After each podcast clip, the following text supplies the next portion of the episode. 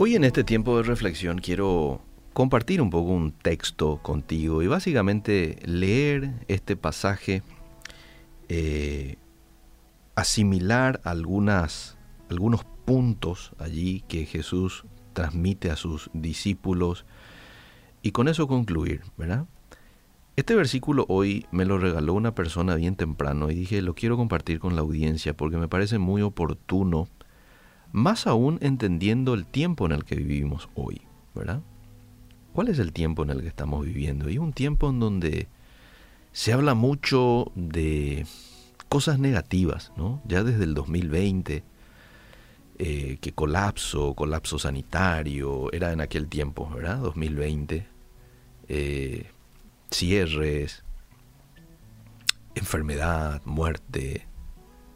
Hoy, año 2022 se habla en términos de colapso alimentario.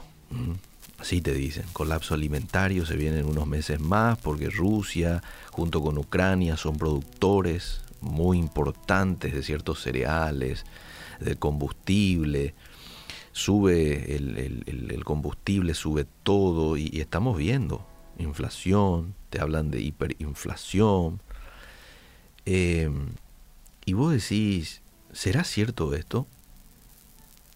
Y mira, no es tan descabellado que digamos, ¿verdad? Hay dos países que están en un tiempo de guerra y obviamente no se puede hacer el mismo trabajo en materia de, de siembra, de recoger ciertos productos y bueno, a uno lo hace pensar y bueno, aquí no hay algo muy descabellado que digamos en pensar así, ¿verdad? Y de hecho, las personas que hablan de todas estas cuestiones no son cualquiera tampoco, son analistas, analistas económicos y demás, ¿verdad?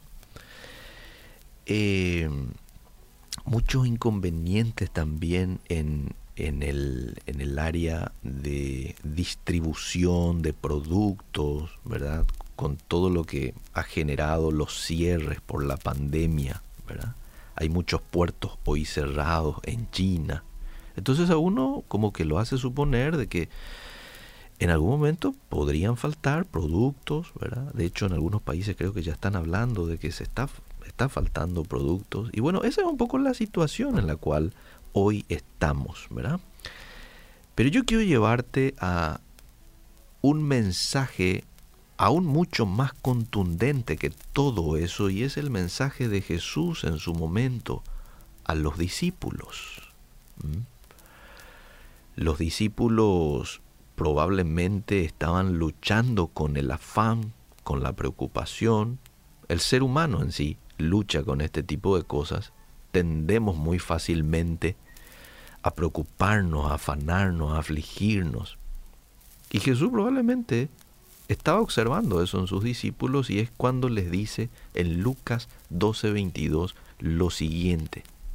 Lo más probable es que ya conozcas este texto, pero igual quiero dejarte allí en tu mañana para animarte, para llenarte de esperanza, porque uno se pregunta en medio de tantas malas informaciones y tan mal pronóstico, ¿qué debo hacer yo como cristiano? Y aquí Jesús te lo resume lo que deberías de hacer como cristiano. Le dice a sus discípulos lo siguiente, hoy su discípulo soy yo, y si usted le ha recibido a Jesús en su corazón, hoy usted es su discípulo.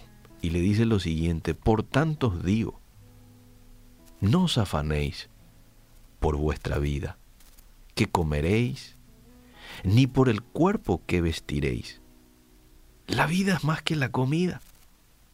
El cuerpo más que el vestido. Después le lleva a la naturaleza. Y mirad lo que les dice, el creador de todo lo que vemos. Considerad los cuervos.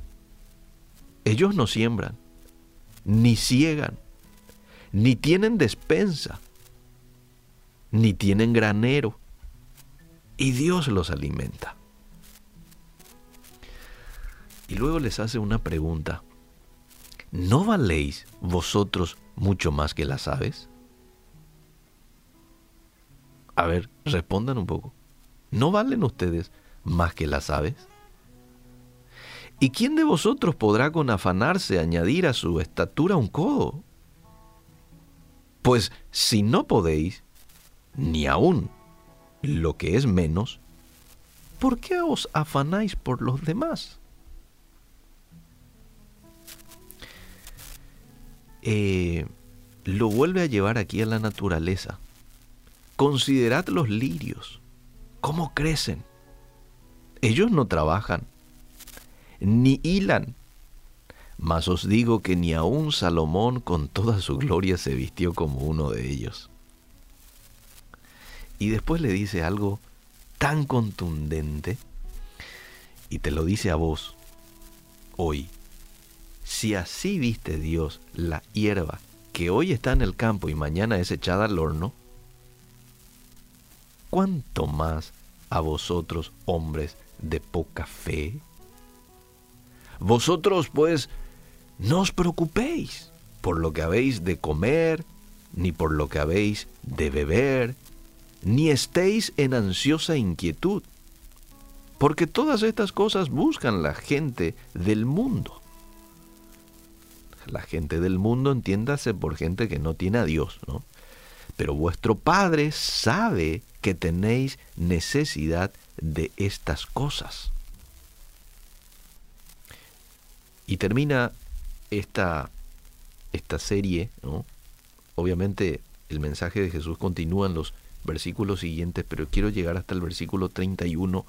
Más buscad el reino de Dios y todas estas cosas os serán añadidas. Qué lindo pasaje que hoy nos llena de esperanzas.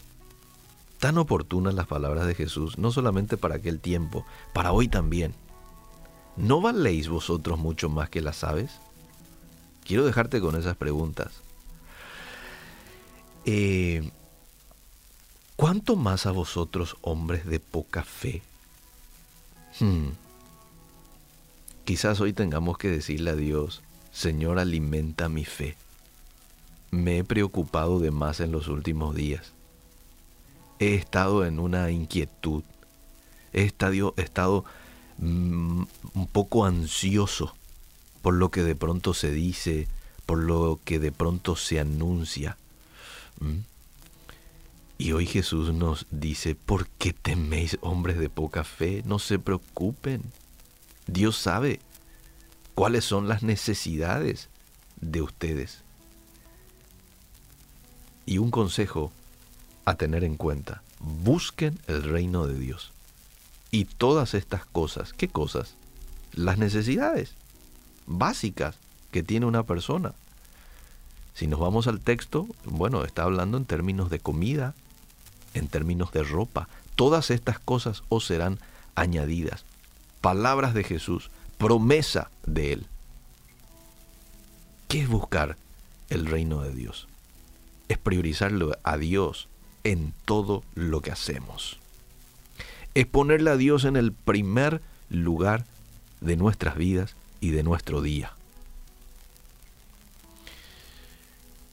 Claro que esto no significa que todo el día vamos a estar orando y nos vamos a salir de nuestra habitación porque estamos buscando el reino de Dios y nos vamos al trabajo. No, es en medio de todo lo que hacemos estar en sintonía con Dios y colocando a Él en el primer lugar de nuestras vidas. Hagamos lo que tenemos que hacer el día de hoy, preparémonos como debamos de prepararnos, seamos diligentes en nuestro trabajo, en proyectar el futuro, pero no olvidándonos de hacerlo todo sin afán, sin preocupación y colocando a Dios en el primer lugar de nuestras vidas.